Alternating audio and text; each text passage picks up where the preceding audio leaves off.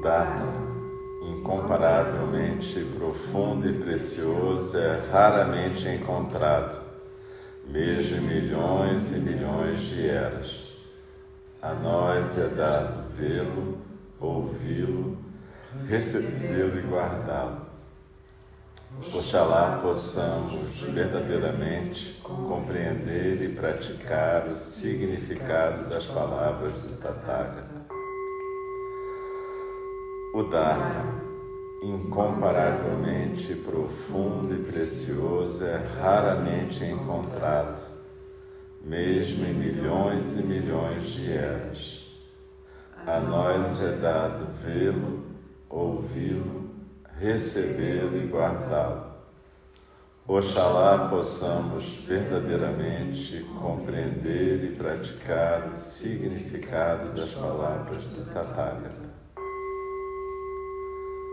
O Dharma, incomparavelmente profundo e precioso, é raramente encontrado, mesmo em milhões e milhões de eras. A nós é dado vê-lo, ouvi-lo, recebê-lo e guardá-lo. Oxalá possamos verdadeiramente compreender e praticar o significado das palavras do Tathagata.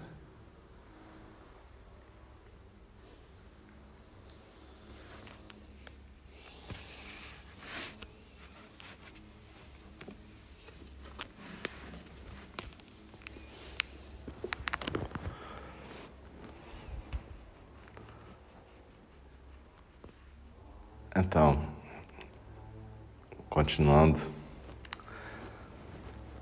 por volta do século VII, VIII, na China, isso está registrado no capítulo 16 da tradução do Shinjin Shobogenzo, que é aquela lista de koans que Dogen Zenji trouxe da China no século XIII, mas que registra coisas que são muito mais antigas. Então, no capítulo 16 está escrito: Um dia, um monge perguntou ao mestre Chosa Keishin de Konan: Como podemos fazer com que montanhas, rios e a terra sejam um conosco?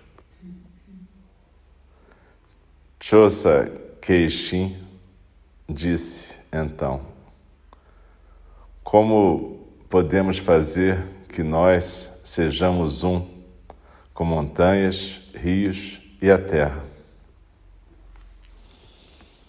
E isso parece como se ele tivesse repetido a mesma frase que o aluno fez a pergunta. Mas quando o aluno pergunta como é que a gente pode fazer as montanhas, rios e a terra um conosco, ele está colocando a gente, esse aspecto subjetivo, como primário. E o professor então responde colocando o mundo objetivo como primário. Como é que a gente pode ser um com montanhas, rios e a terra? Isso tem a ver com alguma coisa que Dogen Zenji falou no Genjo Koan, que é um capítulo do Shobogenzo. Ele fala que estudar o Zen é estudar a si mesmo. Estudar a si mesmo é esquecer de si mesmo. E esquecer de si mesmo é ser autenticado pela miríade de fenômenos.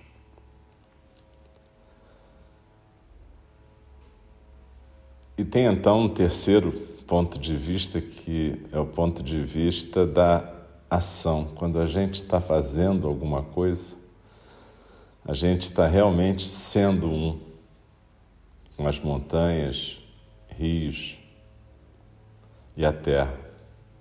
E não tem nem o subjetivo nem o objetivo, tem só a ação. E normalmente é isso que a gente chama de nossa face original ou a nossa natureza búdica em ação. algo que transcende essa dualidade objetivo e subjetivo. Quando a gente fica na dualidade, a gente fica preocupado com o sentido das coisas ou o propósito das coisas. Para que, que serve sentar? Para que, que a gente está vivo? Para que, que serve tudo isso?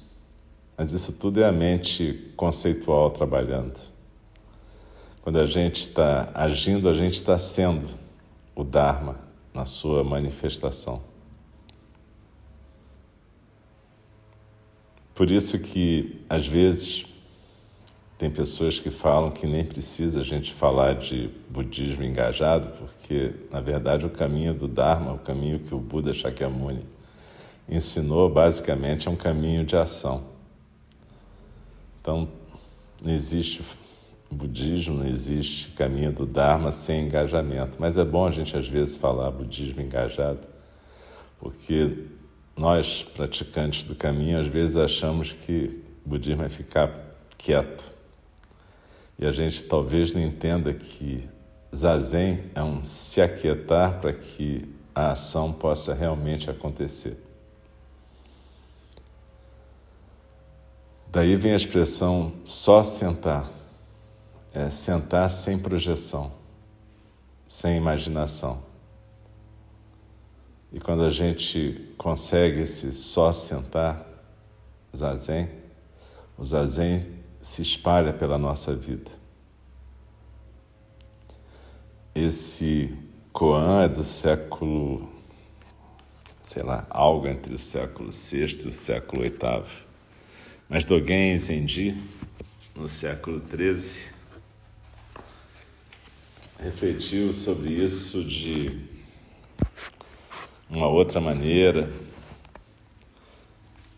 um sutra chamado Sansui Gyo. Sam normalmente quer dizer montanha, sui, água, rio, lago, fonte. E Gyo, sutra, ou Kyo, dependendo da posição na palavra. Quando você fala Sansui, tudo junto, montanhas e rios, normalmente você está se referindo à natureza ou à paisagem. Mas Sansui-gyo, que é o capítulo 14 na tradução de Nishijima Roshi, é traduzido normalmente como Sutra das Montanhas e das Águas.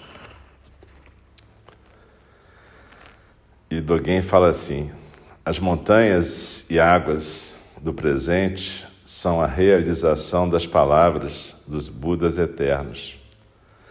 Tanto montanhas quanto águas residem no Dharma tendo manifestado a virtude absoluta. Porque estão no estado anterior ao Kalpa, Kalpa é era, período, da vacuidade, elas são atividade vigorosa no presente. Porque elas são o si mesmo antes do florescer da criação, elas são a libertação real. As virtudes das montanhas são tão altas e grandes que nós sempre compreendemos a virtude moral a partir delas que pode cavalgar as nuvens apoiando-se nas montanhas. E sem falha, a gente liberta a eficácia sutil que segue ao vento, apoiando-se nas montanhas. Novamente, a gente vê que Dogen Zenji fala de montanhas e águas como uma forma de expressar a ação. Nesse sutra ele fala que as montanhas caminham, que é uma expressão de um outro koan. Mas veja, ele não está usando uma metáfora, ele está dizendo que quando a gente age, as montanhas caminham e a gente caminha com as montanhas e com o vento. E aí existe uma ação real, sutil.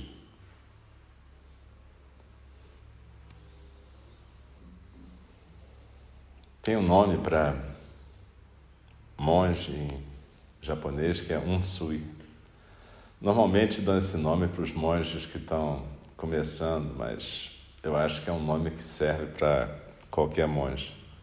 Um sui quer dizer nuvem e água numa tradução. Porque, teoricamente, a gente tem que estar sempre em movimento como as nuvens e se transformar em água quando encontra as montanhas. Não ficar preso por nenhum obstáculo, não ficar preso por nada em que o nosso ego se agarre. Então, talvez a gente possa lembrar dessa imagem da montanha, da água, da nuvem, quando a gente estiver se sentindo preso em algum sentimento ou em algum pensamento. Mas essa a gente está caminhando em várias reflexões em vários séculos. E a gente tem no século XX Dainin Katagiri Roshi refletindo sobre o mesmo tema. Nesse livro, Cada Momento é o Universo, no capítulo 3, ele fala: cuidando amorosamente das expectativas. A segurança espiritual significa que você está completamente vivo e confortável na sua vida como ela está sendo, sem esperar nada. Com uma mente calma que busca o caminho, você pode encarar a natureza nua do tempo. Seja o que for que acontecer, sem fugir para suas próprias ideias de progresso ou significado, alívio ou satisfação. Esse é o caminho para encontrar um verdadeiro alívio e satisfação verdadeira, mas não é fácil fazer isso. Quando eu era um adolescente, durante a Segunda Guerra Mundial, a vida no Japão realmente era inimaginável. Cada homem foi chamado para ir para a guerra e os estudantes do ginásio, do segundo grau, tinham que parar de estudar e ir trabalhar em companhias que construíam aviões e navios. Algumas vezes, mesmo adolescentes, tinham que entrar para o exército, para a marinha ou para a força aérea. Mesmo eu não pude escapar. Assim, quando eu estava com 16 anos, servia na Força Aérea, limpando e cuidando dos aviões. Uma manhã, uma sirene de alerta de um ataque aéreo soou subitamente às duas da manhã. Todos os soldados imediatamente levantaram-se, se vestiram e foram para fora. Eu podia escutar o som do avião, portanto, eu corri para uma trincheira que não tinha cobertura. A área inteira estava brilhante. Meu amigo, junto de mim, estava tão iluminado como se fosse a luz do dia, e havia um grande avião voando bem em cima de nós. No outro momento, a seguir, eu escutei uma bomba descendo. Se você escutar uma bomba descendo do céu, você não se sente tão bem, tão legal. Nesse momento, eu notei que eu estava praticando a invocação do nome do Buda. Meus pais eram seguidores entusiásticos e devotos da escola da Terra Pura do budismo. Mas na Força Aérea, eu nunca tinha pensado de invocar o nome de Buda. Mas naquele momento eu fiz isso, porque eu estava morrendo de medo e inconscientemente eu queria fugir. A minha mente inconsciente me fez pensar: eu quero viver, eu tenho que viver. Eu invoquei o nome do Buda, Namu Amida Butsu, e minha mente pediu: por favor, me ajude. Mas nada aconteceu. Essa invocação não me ajudou. Afinal de contas, era somente uma invocação, e é só. Por sorte, foi um foguete de iluminação que caiu, não uma bomba, portanto eu sobrevivi. Se tivesse sido uma bomba, provavelmente eu teria dito adeus para esse mundo. Quando eu invoquei o Buda, o que, que a minha mente esperava? Consciente ou inconscientemente, eu enfeitei a invocação do nome do Buda com a ideia de que Buda me salvaria do meu sofrimento. Mas no domínio do tempo, na sua natureza nua, você não consegue inserir tuas próprias ideias ou expectativas em um momento. Porque na hora que tua mente trabalha, esse momento já foi embora. Como com a minha invocação do nome do Buda, a tua mente enfeita a vida com expectativas. Talvez você pense que se você praticar zazen, você vai encontrar o paraíso. Mas isso é só a sua mente. Quando você fizer zazen, não tenha qualquer expectativa. Você não sabe o que vai acontecer. Os mestres zen sempre dizem: não espere a iluminação, só sente. Mas você já conseguiu experimentar fazer o zazen dessa maneira? Você sempre olha para o teu zazen e fala para você mesmo: que, que há com meu zazen? Ei, não dorme. Mas o sono está sempre te esperando. Uma mente sonolenta está sempre te esperando. É a estrutura momentânea do tempo que faz com que você fale com você mesma dessa maneira. A impermanência cria uma lacuna que faz a sua mente piscar e você quer fugir. Quando você acha difícil praticar zazen, é a sua mente piscando, mas não fuja. Você não pode fugir à crueldade da impermanência que está sempre cortando a tua vida. Portanto, simplesmente se observe com cuidado e veja quando você estiver piscando com a mente. Tente encarar a impermanência diretamente com a mente que busca o caminho. Não quer dizer que você não possa piscar os seus olhos de verdade no zazen, isso não tem nenhum problema.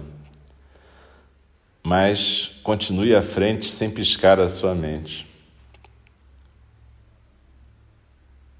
Olhe para longe da lacuna que você acha que percebe a partir da impermanência e se vire para a verdadeira impermanência. Encare a realidade face a face, sem piscar. E torne-se você mesma com olhos abertos. Essa é a prática do Buda. Quando você pratica zazen, não interessa como você se sente, simplesmente se concentre na respiração, sem ficar pensando minha concentração é ótima ou minha concentração é ruim. Seja o que for que aparecer, não se preocupe com o que aparecer. Por favor, só sente. Cuide da sua respiração com o coração presente inteiro, e isso é suficiente. E procure seguir essa prática na sua vida. Talvez você não ache que isso seja significativo, mas é. Após você compreender esse ponto, se você quiser praticar o zazen, será bom, eu te recomendo essa prática. Nessa altura, você pode habitar você mesma com dignidade, como uma grande montanha, e começar a caminhar como as montanhas, passo a passo. Mas se você não compreender a natureza fundamental da impermanência e achar que vai haver alguma coisa que você vai obter a partir da prática do zazen, o que você vai encontrar é o desespero. O zazen não te dá nada, é o oposto. No zazen você vai descobrir muitas coisas sobre você mesmo que você nunca percebeu. Coisas que você não queria ver e que você escondeu debaixo de muitas camadas de enfeites. Quando você começa a praticar o zazen, alguma coisa te leva a gradualmente ir retirando essas camadas de enfeite. O que é que te leva a retirar esses, essas camadas, dia sim e outro dia também sim? A impermanência retira essas camadas, quer você queira, quer não. Quanto mais você praticar, mais camadas de enfeite você vai remover. Algumas vezes você fica triste ou melancólica quando remove os enfeites e vê o zazen na sua natureza nua, porque você compreende a lacuna entre a tua mente, que quer ou espera alguma coisa, e o próprio zazen. Mas está tudo certo. Simplesmente dê mais um passo para frente sem piscar, sem cair no chão. Se você mergulhar no zazen e experimentar alguma coisa que não espera, também não se apegue a essa experiência. Tudo que você tem que fazer é cuidar amorosamente da sua postura e da sua respiração. Com um espírito gentil, um espírito compassivo, se você praticar com afinco e retirar essas camadas uma a uma, finalmente não, não vai haver mais nada para retirar e nada que te separe dos outros seres sencientes. Sem as tuas camadas de enfeite, você é uma pessoa que é completamente transparente, como Gasparzinho na televisão. Na verdade, você é mais invisível que o Gasparzinho, porque você não tem qualquer forma. Você não pode nem dizer quem você é, porque não há nada lá. Não há conceito de você, não há conceito de zazen. Quando não houver conceito de você ou de zazen, só vai haver a transitoriedade, só vai haver o tempo. E você vai ser isso, você vai ser o próprio tempo. É só isso. Você pode ficar surpreso ou chateado, mas então você só se observa com a mente calma.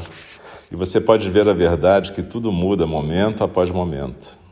Nesse momento, você pode manifestar a você mesma como um ser humano que existe no domínio da impermanência e que se liberta do apego ao sofrimento.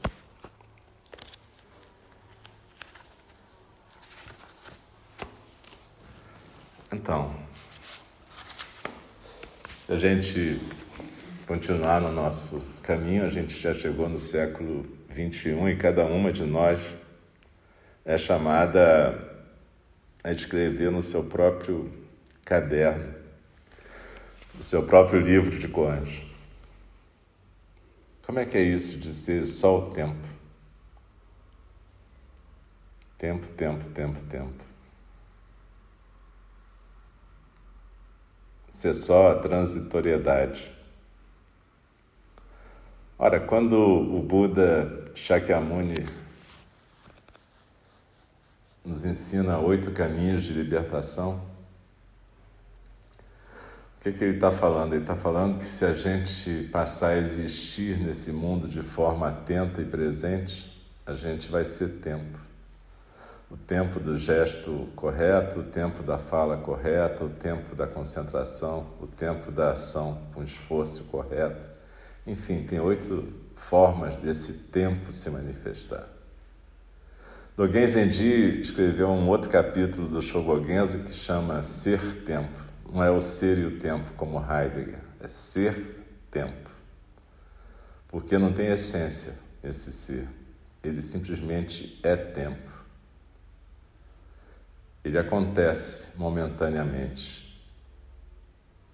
E quando a gente desgosta disso, a gente se apega a uma ideia de continuidade que aí sim vai trazer o nosso sofrimento. A gente se apega à vida e não consegue aceitar o eterno movimento de vida e morte nesse, nessa dimensão que a gente está existindo. A gente se apega à ideia de que a gente tem uma alma que só troca de roupa e vai trocando de roupa, mas eu vou estar sempre ali. E a gente deixa de compartilhar essa maravilhosa natureza do tempo que faria com que a gente pudesse realmente ser o universo, ser exatamente como uma gota de orvalho ou uma pérola brilhante. A gente abre mão disso tudo para tentar se agarrar à ideia de um eu que vai permanecer. E a gente começa a proteger esse eu de tudo.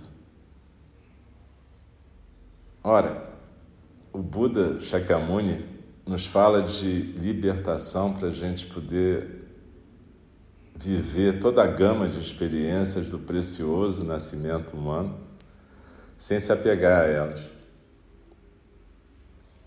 Então, Katagiri Roshi fala do medo da bomba. Ele tinha 16 anos, ele nem era um mestre zen.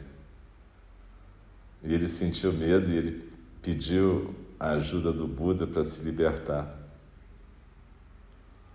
para ser salvo. Mas na verdade ele viveu plenamente o medo ali.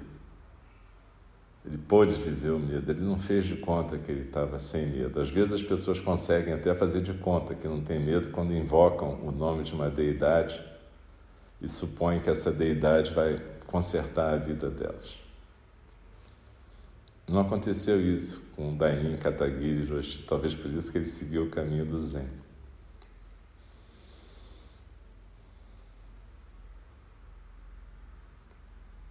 Mas quando a gente percebe que nós e todas as deidades somos acontecimentos, a gente até pode pedir ajuda para uma deidade para a gente poder viver plenamente a nossa condição de acontecimento, seja o que for que vá acontecer.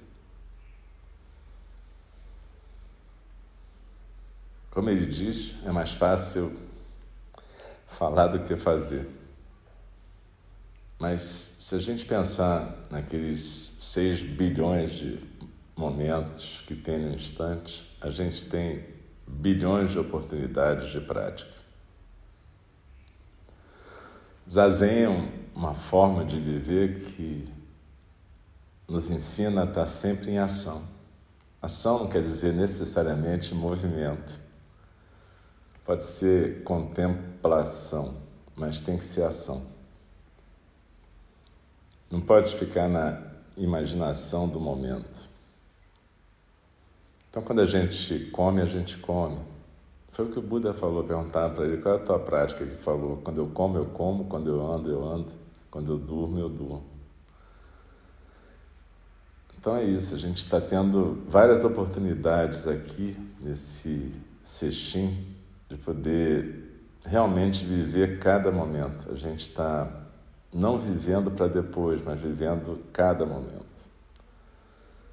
Então a refeição é uma oportunidade da gente degustar o alívio da fome e o gosto da comida. Milhares de sensações são possíveis ao mesmo tempo. O doce, o amargo, e toda a gama de sabores e cheiros e sensações corporais também. Mas veja, a gente está num cestinho para a gente poder se permitir viver plenamente cada momento. É tão difícil né, a gente fazer isso que a gente tem que separar alguns momentos da vida para fazer isso. Mas a ideia é que se a gente treinar o suficiente, a gente vai poder transformar a nossa vida numa prática contínua. A John Halifax Roshi fala exatamente disso, prática contínua, como Dogen Zenji também fala. A prática contínua é representada por um enso, por um círculo. Não tem começo nem fim.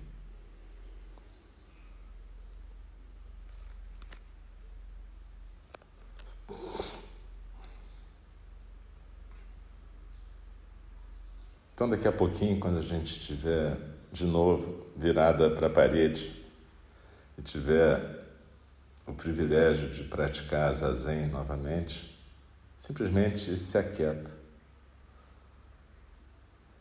Não precisa conseguir nada, simplesmente se aquieta na postura, cuida da postura e da respiração, como ele diz aqui, com cuidado amoroso.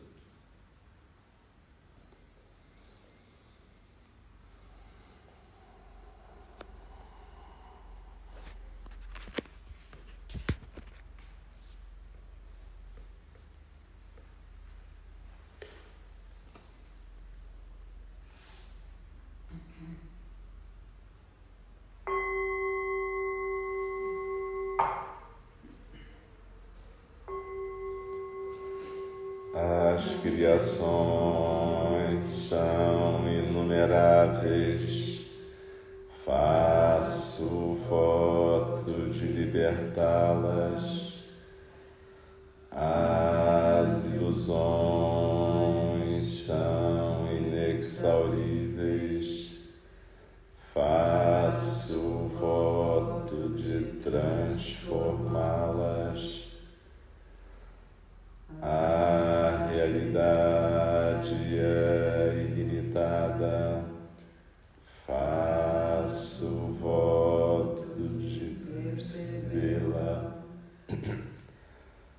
caminho do despertar é insuperável.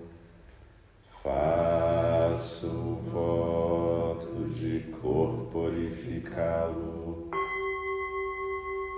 As criações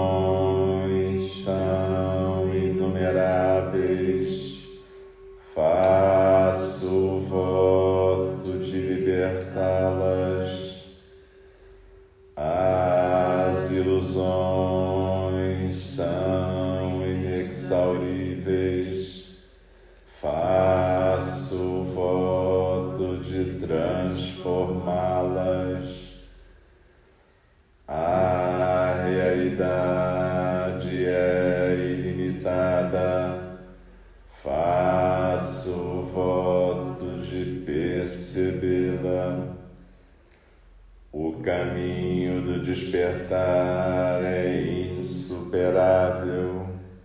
Faço o voto de corporificá-lo.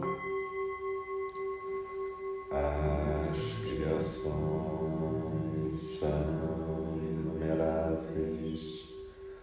Faço o voto de libertá-las.